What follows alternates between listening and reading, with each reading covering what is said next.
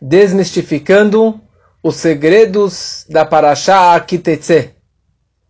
Essa semana nós temos inúmeras, inúmeras mitzvot, muitos e muitos ensinamentos na semana dessa Parashá.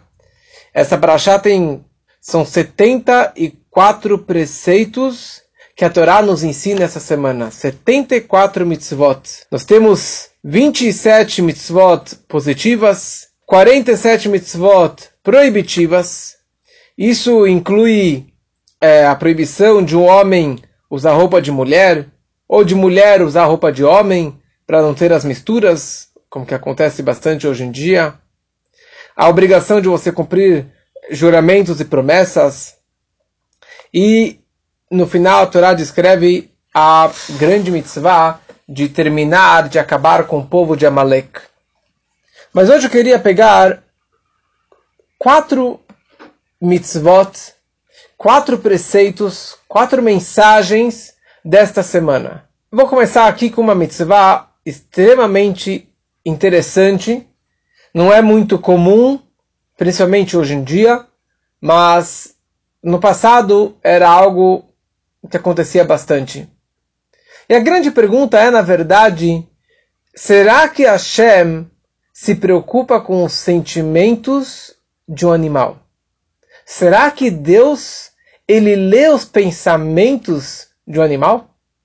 Será que ele realmente se preocupa com o que cada animal, cada bicho está sentindo?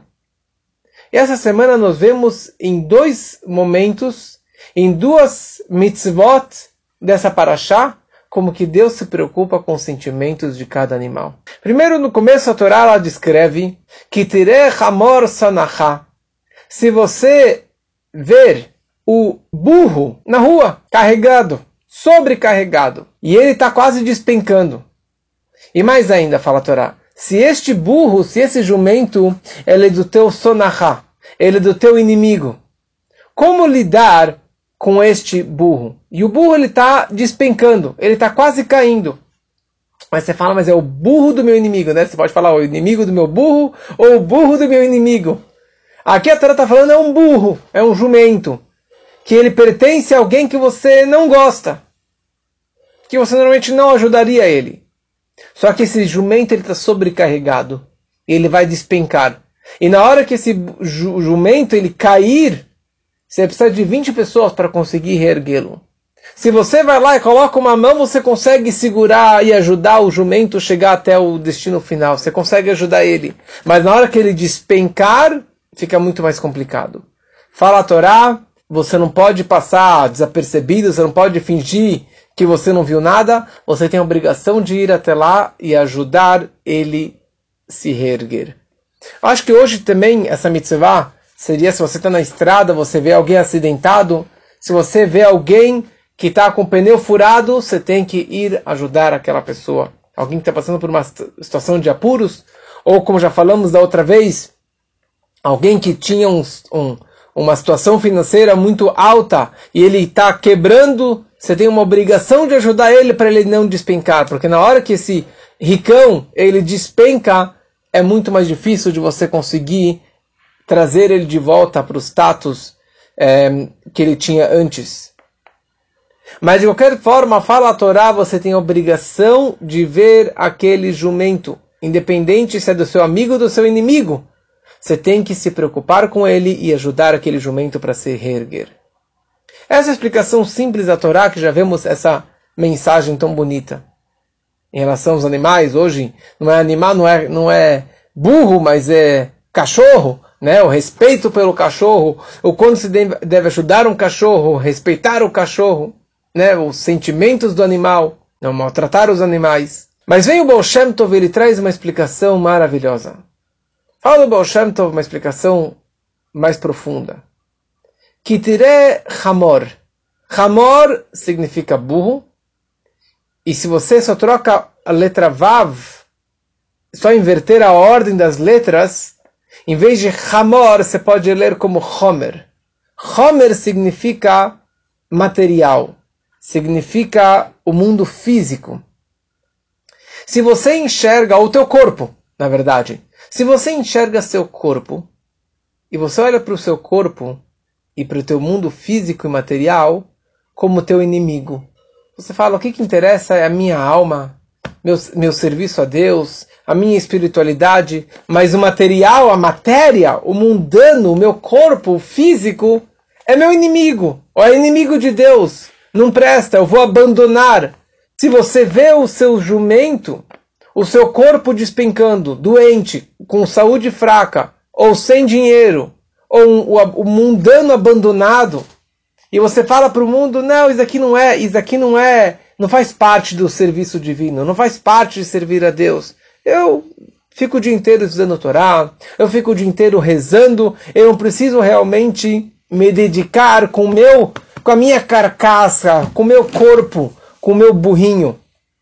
Fala a Torá, se você pensar que você pode abandonar o seu corpo, não comer, não beber, ficar só no espiritual, ou que você não precisa trabalhar, que você não precisa trabalhar como mundano, vírgula.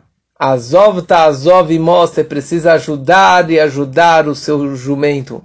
Você tem que trabalhar com o teu corpo, você tem que trabalhar com o seu mundano, cuidar da saúde, você tem que ir na academia, ou você tem que, que comer bem, se tratar, porque o espiritual não é, é, é, o mais importante, mas se você se seu se você enxerga o teu corpo, o teu a tua matéria como um inimigo, as coisas estão erradas.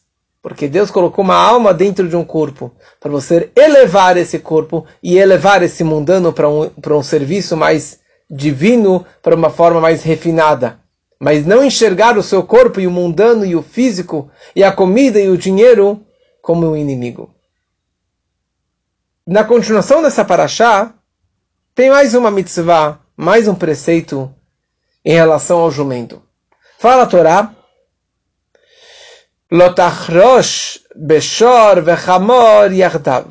Você não pode arar o campo com um burro e um, com um boi e um jumento juntos. Você não pode colocar o arado, o jugo, certo? Aquela o arado, que era aquele antigo que colocava nas costas do, dos animais para arar o campo. Você quer colocar dois animais juntos, o boi e um burro junto para puxar essa, essa carroça, para puxar esse arado. Fala a Torá, você não pode colocar o boi junto com o jumento. Explicação simples, é a mesma proibição de chatnez, de kilaim. Você não pode misturar lã com linho. Você não pode misturar duas espécies de plantas, plantar duas sementes diferentes. E você não pode colocar esses dois animais juntos. Você não pode fazer é, é, é, cruzar duas espécies diferentes. Mas aqui a Torá está te falando, você não pode colocar os dois debaixo do mesmo arado, do mesmo jugo, da mesma, do mesmo trabalho. Por que não? E sobre isso tem duas explicações maravilhosas.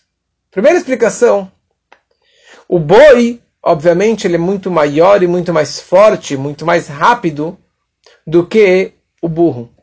O burro, ele é burro. Ele é mais devagar, apesar que ele é forte, mas ele, em comparação ao boi, ele é muito mais devagar, muito mais fraco. Então o, bo, o burro vai ter que correr atrás do boi. Ele vai ter que seguir a frequência, seguir a velocidade e também a força para puxar o arado, para não ficar, para não quebrar o arado, para não ficar desequilibrado, ele vai ter que trabalhar muito mais. Ele vai acabar se quebrando, ele vai acabar sofrendo. Porque a força dele não é igual do boi. Então fala a Torá, você não pode colocar os dois juntos. Porque Deus, Deus se preocupa com essa desigualdade, com esse sofrimento do boi, com o sofrimento do jumento, vendo o, o, o, o, desculpa, o sofrimento do burro, vendo o, o, boi do, do seu lado. Mas aqui tem mais uma explicação mais profunda. Porque daqui é uma questão técnica, física, né? O animal vai estar sofrendo porque ele não vai seguir a frequência e a força do, do outro, do vizinho. Semana passada explicamos os animais kasher e os animais não kasher. O boi é um animal kasher. Para ele ser kasher, ele tem que ser ruminante, malegira. Um animal que rumina significa que ele mastiga a comida, a comida entra no estômago, ele tem vários estômagos, dá uma volta na barriga, no estômago, e volta para a boca e ele, ele continua mastigando aquela comida. Ou seja, o boi e a vaca fica o dia inteiro mastigando. O burro, ele não é ruminante. Ele come lá da grama, ele mastiga, ele engole e acabou a comida dele, acabou o pasto, acabou o capim. Então ele está trabalhando e de repente ele olha para o lado e ele vê que o boi continua mastigando, né? mastigando aquela comida. E o burro vai começar a sofrer, falar, calma aí, que negócio é esse? Ele ganhou dose dupla do que eu? Ele comeu mais do que eu? Será que estão dando mais palha para ele? Mais capim para ele do que eu? Que injustiça é essa? E o burro vai sofrer. Apesar que ele é burro, mas ele não é ignorante.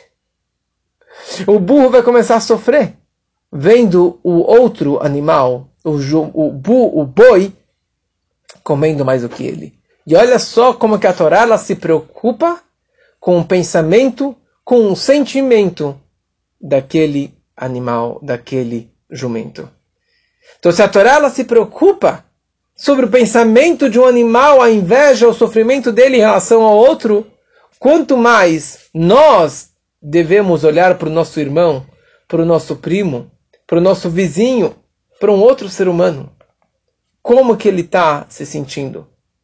Né? Será que o fato que eu estou tão bem de vida e que eu estou tão bem e eu fico contando para o meu vizinho, para o meu irmão, o dinheiro que eu ganhei, a saúde que eu tenho, as alegrias com a família, com minha mulher, com meus filhos, talvez isso está causando uma inveja no meu irmão eu converso muitas vezes com pessoas que ele conta assim abertamente com o sucesso, com as coisas que ele está tendo, com a grana que ele está fazendo. E, e será que ele não está se gabando? Muita, muitas vezes ele está se achando, ele está querendo se gabar, se mostrar. Mas ele não se preocupa como que o outro está se sentindo. Será que o outro está feliz pelo sucesso dele? Ou será que o outro está um pouquinho de inveja? Que ele está tão bem de vida e você não está tão bem de vida. Então fala a Torá, você não pode arar o jumento com o boi? Então quanto mais que você tem que se preocupar com o seu vizinho de trabalho, o seu vizinho do prédio, ou o seu irmão que não tem o sucesso, que não tem as alegrias que você tem, não precisa contar tudo. Aliás, eu li aqui no Talmud da semana passada que o, o sábio ele não descreve, ele não fala para os outros tudo aquilo que ele sabe. Então você estudou todos esses livros, falou, ah, estudei hoje um, estudei um livro hoje. Não precisa se mostrar que você sabe tanto. Né? Uma outra coisa interessante, um sábio, ele não conta para o outro quando que ele estava com a esposa. Ele omite, fala, não, não sei, sei lá o que mais. Porque as coisas boas não precisa ficar se mostrando para os outros. Deixa para você, entre você e sua esposa, entre você e Deus, para que os outros não fiquem com inveja de você. Então essa é uma segunda mensagem maravilhosa da nossa Parashat, da nossa Torá. Uma terceira mensagem, uma terceira mitzvah. A Torá, a Torá descreve essa semana que Tivne Bait Hadash. Se você construir uma casa nova, Ve'asita makele gaguecha. Você precisa colocar uma cerca no seu telhado. Uma cerca, um parapeito, uma proteção. Que não haja sangue na tua casa. Para que ninguém se, se acidente, para que ninguém caia do seu telhado. Se tem um, um, um telhado aberto, sem uma cerca, sem um parapeito, uma proteção, alguém vai acabar se acidentando. E a Torá ela conclui que Paul Hanofel Mimeno pois o caído vai cair dele. O caído vai cair do seu telhado. Tá bom. Sobre essa frase, sobre essa mitzvah, existem várias explicações. Eu queria trazer três explicações é, com mensagens para a nossa vida. Primeira coisa, a pessoa que constrói uma cerca, ela faz uma mitzvah. Quando você coloca uma mezuzá, você, você faz a brachá, você faz a bênção. Quando você coloca uma cerca no seu telhado, simplesmente você coloca uma cerca, você precisa falar Baruch atah Hashem Elokeinu melech olam asher kedishanu bemizotav etzivanu la'asot make Abençoado Deus que nos ordenou em construir uma cerca. Interessante. Você faz uma brachá para colocar uma cerca, um parapeito no seu telhado. Apesar que pela lei, algo que você faz por precaução, por perigo, você não precisaria fazer uma brachá. E por que aqui você sim faz uma brachá? Então, o Sifri, um comentarista da Torá, ele descreve que na verdade existem duas mitzvot, dois preceitos nesse versículo. Existe uma mitzvah é, ativa, uma mitzvah a ser, que é construir o parapeito. Existe uma segunda mitzvah, lot yedamim betecha, que não haja sangue na tua casa. Ou seja, na hora que você tem sangue na tua casa, isso é uma proibição. E não somente em relação à cerca, você não pode ter nada na sua casa que possa causar sangue, que possa acidentar alguém, que possa prejudicar alguém. Então por isso que você faz uma brachá na hora que você coloca uma cerca. E a Torá ela descreve que Paul Hanofel Mimeno, pois o caído vai acabar caindo da tua casa. O caído, ele vai cair. Calma aí, se ele já caído, se ele já caiu, o que significa que ele vai cair? Essa frase está meio tá mal escrita em qualquer idioma, né? Você poderia falar, porque alguém, pois alguém pode se acidentar. Uma pessoa pode subir no seu telhado e cair do telhado. Mas não é essa frase que a Torá descreve. A Torá descreve que Paul Hanofel, o caído, quer dizer, uma pessoa que já caiu, ou que já está destinada a cair, ele vai cair do seu telhado. Por que isso? Explica o Talmud. Quando fulano caiu do seu telhado, já estava descrito desde o Gênesis, desde os seis dias da criação, já estava programado que Fulano iria falecer neste dia. Quando alguém falece, é porque assim Deus determinou. Não é que o corona matou ele. Não é que o, a batida de carro matou ele. Não é que alguém deu um tiro nele e matou ele. Ele morreu, ele faleceu porque já estava destinado, descrito nos céus, que ele iria falecer naquele dia. Só que o quê? A frase diz, Megalgelim zechut zakai. Deus ele faz que coisas boas aconteçam por intermédio de pessoas meritosas, pessoas boas, pessoas que têm méritos, que têm créditos, e que coisas negativas aconteçam através de pessoas que tem deméritos, que tem culpa. Então o que acontece aqui? Você desleixou em colocar uma cerca, um parapeito, uma proteção no seu telhado. Ou seja, estava pensando somente em si. E você não estava preocupado com os outros, que alguém possa vir a cair do seu telhado, alguém possa se acidentar na sua casa. Então você é um culpado. Então sabe o que Deus ele faz? Deus ele programa que este fulano seja o seu pedreiro que iria arrumar sua telha do telhado, ele viesse naquele dia que ele já iria falecer. Já estava descrito que ele iria falecer. Só que não estava descrito a forma, o jeito que ele iria falecer. Então Deus ele faz que, que, o, que, o, que o acidente dele seja na sua casa. Já que ele é, é destinado a morrer nesse dia, então Deus ele programa que, já que você é culpado de não ter colocado essa cerca, então que esse acidente acontecesse exatamente na tua casa. Que acontecesse no seu telhado. Então coisas positivas acontecem através de pessoas que têm mérito, e coisas negativas acabam acontecendo com pessoas que têm deméritos. Então por isso está escrito que Paul Hanofel, que o caído, que já estava descrito que ele iria cair, ele vai cair no seu telhado e você vai ser o culpado e vai pagar por, esse, por, essa, por essa morte. Qual a mensagem para a nossa vida?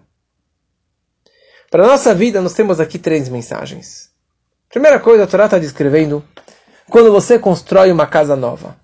Quando está começando uma vida nova. Estamos agora entrando quase em Rosh Hashanah. Você vai começar um ano novo. E pessoas dizem: não.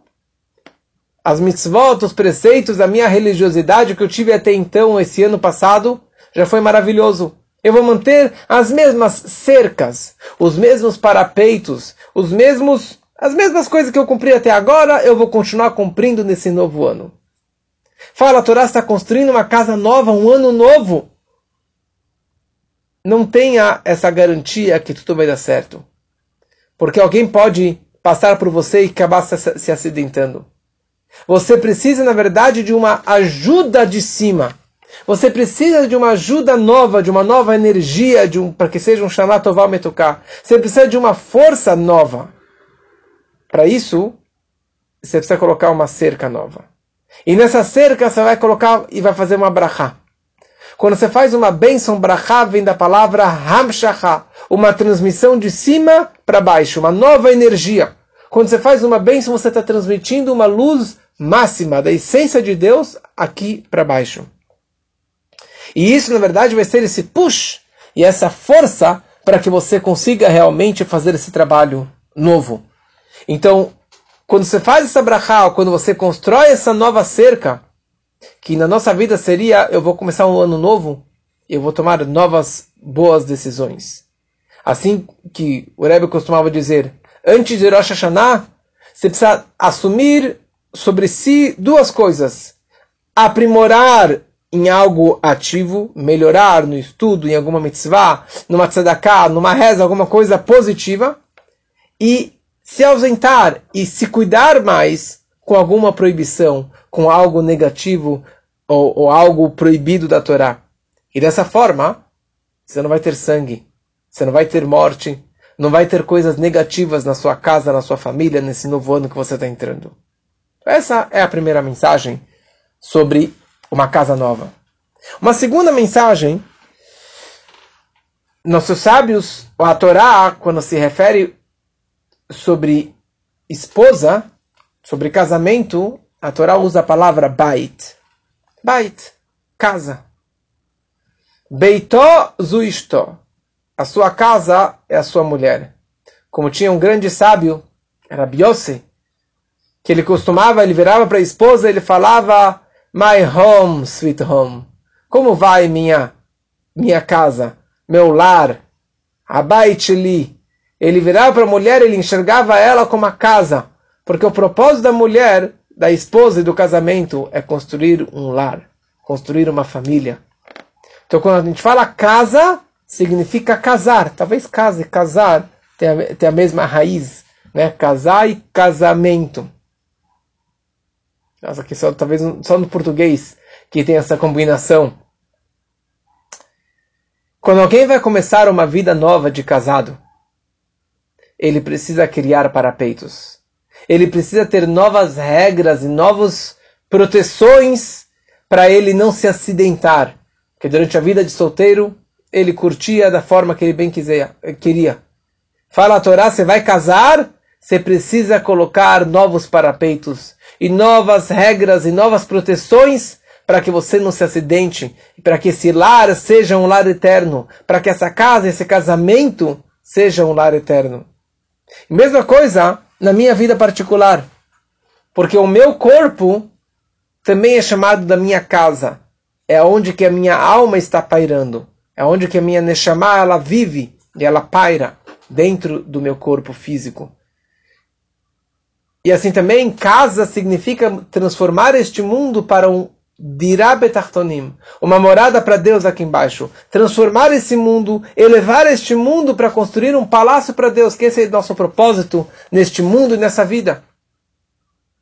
Então muitas vezes a gente pode pensar que eu, eu tudo bem, minha, minha, a, a forma que eu toco minha vida, meu corpo e que eu lido com o mundo Está maravilhoso.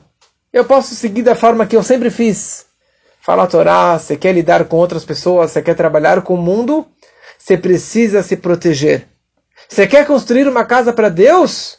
Você tem que ter regras. Você tem que se proteger, porque o mundo é muito perigoso. Os telhados sempre são muito íngremes é fácil de você escorregar e acabar se acidentando. Construa parapeitos, construa proteções para você acabar não se machucando e não se acidentando. E mais uma mensagem, que eu acho que é a mais bonita de todas, casa, um prédio, um edifício, ele é muito alto. Ele é muito alto.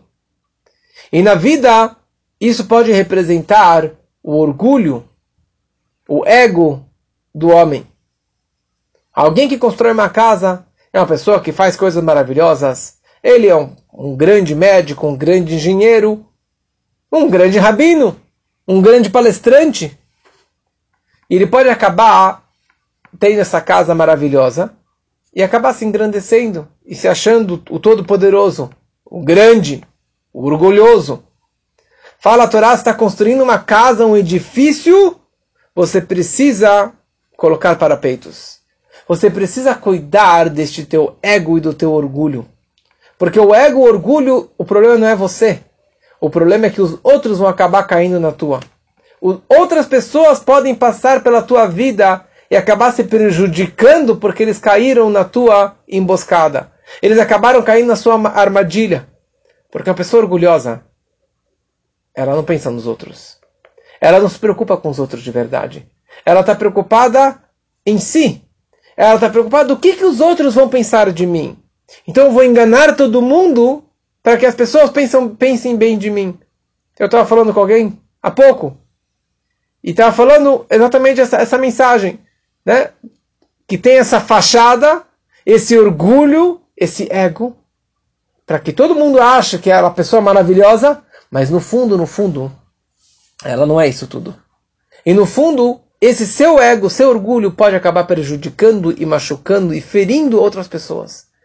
Fala a Torá, você vai construir uma casa? Você quer fazer coisas maravilhosas? Faça! Mas cuide do teu orgulho, coloque cercas para se proteger. Você pode crescer, você pode ser o grande, maravilhoso, ter muito sucesso e tenha muito sucesso na vida. Mas cuidado com o ego, cuidado com o orgulho, porque isso você pode acabar se prejudicando e pior ainda, você pode acabar machucando os outros, ferindo os outros, que outras pessoas podem acabar se machucando por causa desse seu ego e desse seu orgulho. Essas são três mensagens dessa pequena mitzvah da Torá de colocar parapeitos e proteções dentro da sua casa, da tua vida, no teu casamento, no seu trabalho é, e no seu orgulho.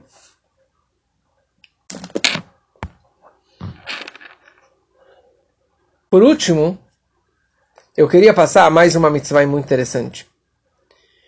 A Torá descreve, a gente está falando agora sobre casamento, essa semana a Torá descreve uma outra mitzvah, que é a mitzvah de dar um get de dar um divórcio. E a Torá descreve o seguinte: quando um homem casar com uma mulher e tiver relações com ela, e se acontecer que ele beinav, ela não é agradável a seus olhos, porque ele descobriu algo imoral sobre ela, então ele vai escrever um divórcio e vai dar para ela, e dessa forma eles estão divorciados. Então, Aqui a Torá descreve claramente a mitzvah, o preceito de dar um divórcio numa situação que é realmente necessária dar um divórcio. Ou seja, da mesma forma que existe o preceito de você casar, existe uma situação que a pessoa precisa sim, Deus nos livre, se divorciar. E a grande questão é em qual situação um homem pode dar o divórcio à sua mulher? Por qual razão ele pode divorciar a sua esposa. Então, baseado neste versículo que lemos agora, que está no capítulo 24 é, dessa Parashá Kitetse, comecinho, então tem uma discussão de três sábios no Talmud.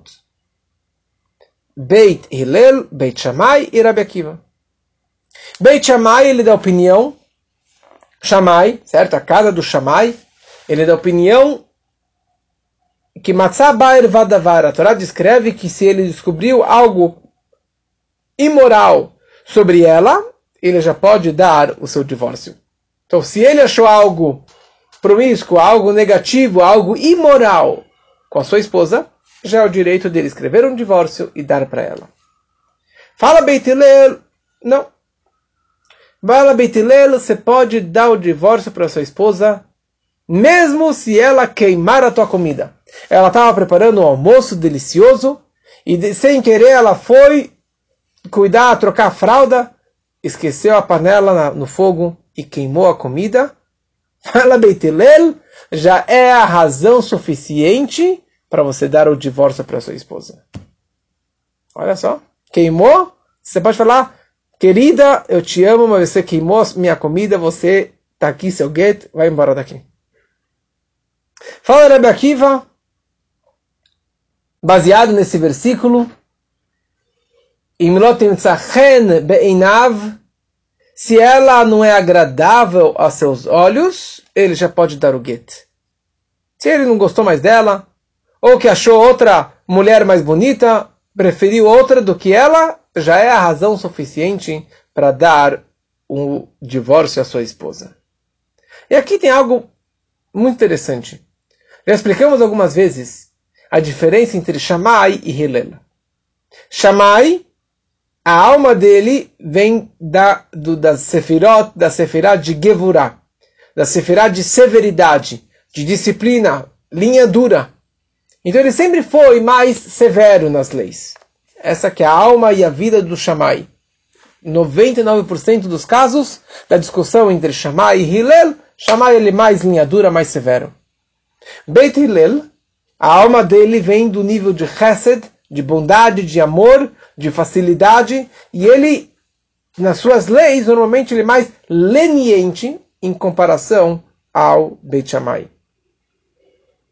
Aqui estamos se tratando sobre um get, um divórcio.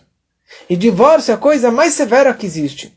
Mais triste, mais dura, mais, mais intensa que existe no meio de uma briga, de uma discórdia entre marido e mulher. Que acaba causando uma separação, um distanciamento entre duas pessoas. Que isso tudo, na verdade, é um ato de gevurah, de disciplina, de severidade, uma coisa mais dura não é amor, é o oposto do amor, é o oposto da, da, da bondade. Então, Beit Hillel, que é dessa alma de chesed, de bondade, de amor, por que nesse caso ele é tão leniente? Porque o Beit Hillel ele fala, olha, se ela queimou a comida, você já pode dar o gueto para ela. Você, Beit Hillel, deveria ser mais severo. Você deveria ser mais linha dura e falar, não, Imagina, para você divorciar, você tem que manter o amor, manter o casamento. E ele fala que de qualquer desculpa já pode dar o divórcio para a mulher dele. E assim também o Beit Shammai. Beit Shammai é, é, tipo, você, tá bom, uma coisa de, de, de, de imoralidade, mas deveria ser mais severo. E aqui tem o terceiro, Rabi Akiva. Rabi Akiva nós conhecemos de várias e várias histórias. E Rabbi Akiva é aquele que criou aquela frase, o slogan dele, amarás o próximo como a ti mesmo. Rabbi Akiva costumava dizer, esta é a grande regra, é a grande lição, é a grande base de toda a Torá. Amor ao próximo. E a vida do Rabbi Akiva era, ele tinha o costume de, de sempre enxergar favoravelmente sobre qualquer pessoa. Ele sempre enxergava com o olho direito uma forma otimista, uma forma positiva. E bem ele vem nos falar, olha, se você encontrou alguém mais bonitinha, você já pode dar o divórcio e mandá-la embora de casa. Isso que é seu amor? Isso que dessa forma que você aproxima os casais, dessa forma que você enxerga favoravelmente com os ruiot sobre as pessoas? Que negócio é esse, Rebbe Akiva? Na verdade, toda essa lei e essa discussão entre eles, como eu já expliquei, numa outra gravação, nem tudo que consta na Torá nós conseguimos enxergar entender no sentido literal, a tradução literal e o sentido literal da palavra. Nós precisamos é, acessar a parte mística da Torá, que é essa que é a ideia desse shiur, desmistificando os segredos da Torá, entrar na parte da Hassidut, da mística da Torá, para conseguirmos entender várias partes de discussões na parte revelada, na tradução literal da Torá. Então, no momento que a gente vai entender um pouquinho na parte mais profunda, mais mística da Torá, poderemos entender toda essa análise dos três tipos de divórcio, três razões para poder divorciar a esposa. Quando a gente fala homem e mulher, pela mística, isso representa também, em cada ser, representa sua alma e seu corpo. A alma representa o homem e o corpo, que é o recipiente, que está debaixo representa a mulher. É assim que é o homem representa a Sefirot mais elevadas e a mulher o reinado que está abaixo, que ela recebe. E fisicamente também funciona é, é, esse encaixe de homem com mulher.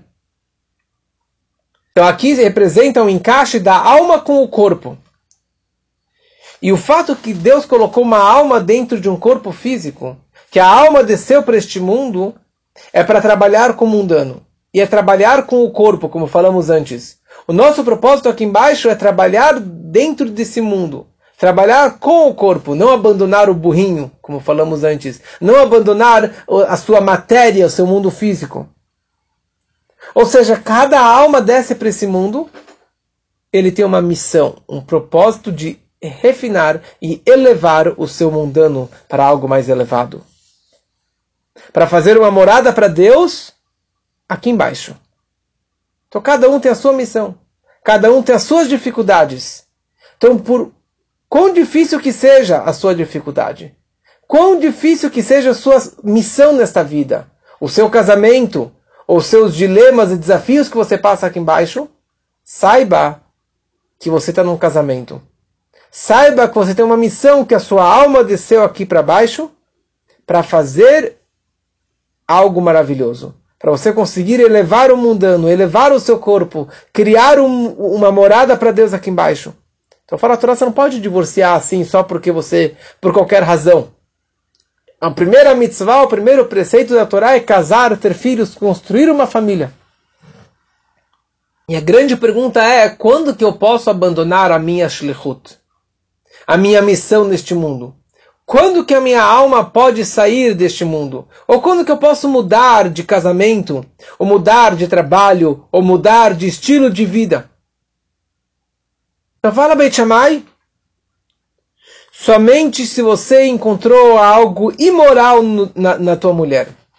Que isso significa quando que o teu corpo, ou o mundo, ou o trabalho que você está tá fazendo, ou o meio ambiente que você se encontra, tem muita imoralidade, tem muita coisa contra a Torá, contra os valores judaicos e eternos. Se é uma situação proibida, uma situação suja, uma situação de apuro, você pode se divorciar. Você pode se separar dessa mulher ou deste corpo, é desse estilo de vida, dessa missão dessa vida. Fala Beitelel, não, não, não, não. Você quer, você quer saber quando você pode abandonar essa missão neste mundo, nesse corpo? Quando a mulher queimou a comida, você já pode dar o gueto para ela. O que significa na nossa vida a mulher queimou a, a comida? A mulher representa o nosso corpo. A mulher representa a matéria, representa o corpo e o mundo físico, material. Se a mulher queimou a comida, ou seja, que o mundano, o corpo, está estragando a minha alma, está atrapalhando a minha missão da minha vida, você pode se divorciar. Você pode sair deste casamento, você pode sair dessa relação, dessa relação alma e corpo, você pode se distanciar, mudar de cidade, mudar de trabalho, por quê? Porque se o corpo está estragando a tua alma, está estragando a tua missão judaica, sua missão nessa vida espiritual, você pode se divorciar e você pode mudar de trajeto. Você deve mudar de trajeto. Você deve fazer uma chuva e começar uma nova, uma nova vida, um novo casamento, uma nova relação tua com Deus. Porque nós também estamos num casamento. Nós somos a mulher e Deus é o homem. Vem Rebbe Akiva e fala, se você encontrou uma outra mais bonitinha do que essa, alguém que você ache graça melhor, alguém que você goste mais, você já pode divorciar e já pode casar com a outra mulher. O que significa isso no serviço divino? Uma pessoa que ela está aqui nesse mundo, mas ele trabalha, trabalha, ele faz mitzvot, ele vai na sinagoga, ele coloca tefilim, ele faz Shabbat, ele faz as coisas, mas ele faz sem beleza, sem brilho, sem amor, sem carinho, sem, sem uma alegria, sem uma simcha especial. E de repente você vê que aquele outro trabalho, ou aquele outro estudo de Torá, aquela outra mitzvah, aquele outro estilo de vida, obviamente mais judaico, mais fervoroso, aquilo vai te trazer uma alegria maior. Aquilo vai te trazer uma beleza maior, um brilho maior, um amor maior para a vida. Principalmente uma alegria maior. Fala a Torá, você pode divorciar desse trabalho.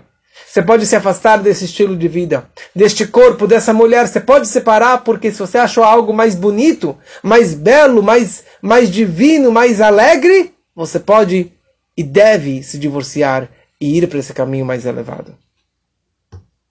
Na prática, aqui nós falamos três opiniões: Beit Shammai, Beit Hillel e Rabbi Akiva. A lei prática é como o Beit Hillel. Na prática, a lei é que se a mulher queimou a comida, você pode dar o gueto para ela. O que significa isso? Que se há algo, se o mundano, se a sua vida, se o, o teu trabalho, a tua relação está atrapalhando a tua espiritualidade, você pode divorciar. Se está estragando a tua alma, você pode divorciar. Isso é a lei pura e crua. Você pode dar o divórcio? Pode. Só que, mas como é sabido, os rabinos, em geral, fazem de tudo para evitar o divórcio. Porque um divórcio, um get, é a maior tragédia. Você está quebrando uma casa, uma família, uma relação, algo que poderia ser eterno e futuro. Com a presença divina, você está quebrando tudo isso. Está descrito que quando dava um divórcio, o Mizbeach, o altar do templo, derramava lágrimas, chorava. Por quê? Porque está acontecendo um divórcio. Por pior que seja a situação, com toda a razão do divórcio, mas na prática é uma tragédia. É algo que o templo está chorando, Deus está chorando. E a pessoa ela tem que ser mais rigorosa. E ela tem que fazer de tudo para não abandonar a sua esposa. Se você está nesse casamento, ou se você está nessa missão, nessa shlichut, nesse trabalho, nesse estilo de vida, que é algo espiritual, obviamente com um casamento kasher, um casamento judaico, um judeu com uma judia, ou um trabalho kasher, algo positivo, não abandone. É difícil? Sim. Mas se Deus te colocou com esta mulher, se Deus te colocou nesta missão, nessa família, saiba que essa é a sua missão de vida. Saiba que você precisa segurar as pontas e manter firme e forte, porque você tem uma missão nesse trabalho. Talvez seu trabalho é sofrer um pouquinho. Talvez seu trabalho é você quebrar a cabeça. Mas essa que é a sua missão. É muito fácil divorciar. É muito fácil você abandonar e give up. Se suicidar, Deus nos livre. Abandonar o trabalho. É, não tenho força, não estou com energia. É muito difícil. E realmente é difícil. Mas se você está lá, é porque você tem a força de lidar com esse problema. Então não, não, não vai com pressa, não vai divorciar da noite para o dia. Vai demorar um processo. Você quer mudar de família? Você quer mudar de trabalho? Calma, pense, repense, remoa a ideia várias vezes para ver se realmente não, não, há nenhuma maneira de você é, fazer as pazes entre o casal, de você conseguir lidar com essa situação, com esse problema. E com isso a Torá descreve: Ish veisha, homem e mulher, se escreve da mesma forma. Aleph Yud Shin e Aleph Shin Yud. Você tem a letra Yud e a letra Rei, que representa a presença, a presença divina, o nome de Deus. Quando que um homem e a mulher, eles merecem e eles seguem as leis, principalmente a lei de pureza familiar, que a mulher vai na mikve, isso permite que Deus esteja entre o casal. Isso atrai a presença divina entre o casal. Imagina quebrar uma coisa dessa. Na nossa vida, quando você faz seu trabalho correto, quando você faz seu trabalho divino, cada um da sua forma, você está, na verdade, atraindo Deus para a tua vida, para a tua família, para o mundo todo. E dessa forma teremos um, um templo maravilhoso, uma construção eterna. E, e teremos o terceiro Beit HaMikdash, o terceiro templo, que aliás, o terceiro templo, ele tinha também esse parapeito. O templo, o prédio tão alto, de 50 metros de altura, lá em cima no telhado, que ninguém subia lá tinha parapeitos também. Porque mesmo o seu trabalho espiritual tem que ter os parapeitos. E com esse trabalho todo, iremos merecer a revelação e a vinda do Mashiach com a construção do terceiro templo, que seja assim muito em breve, se Deus quiser.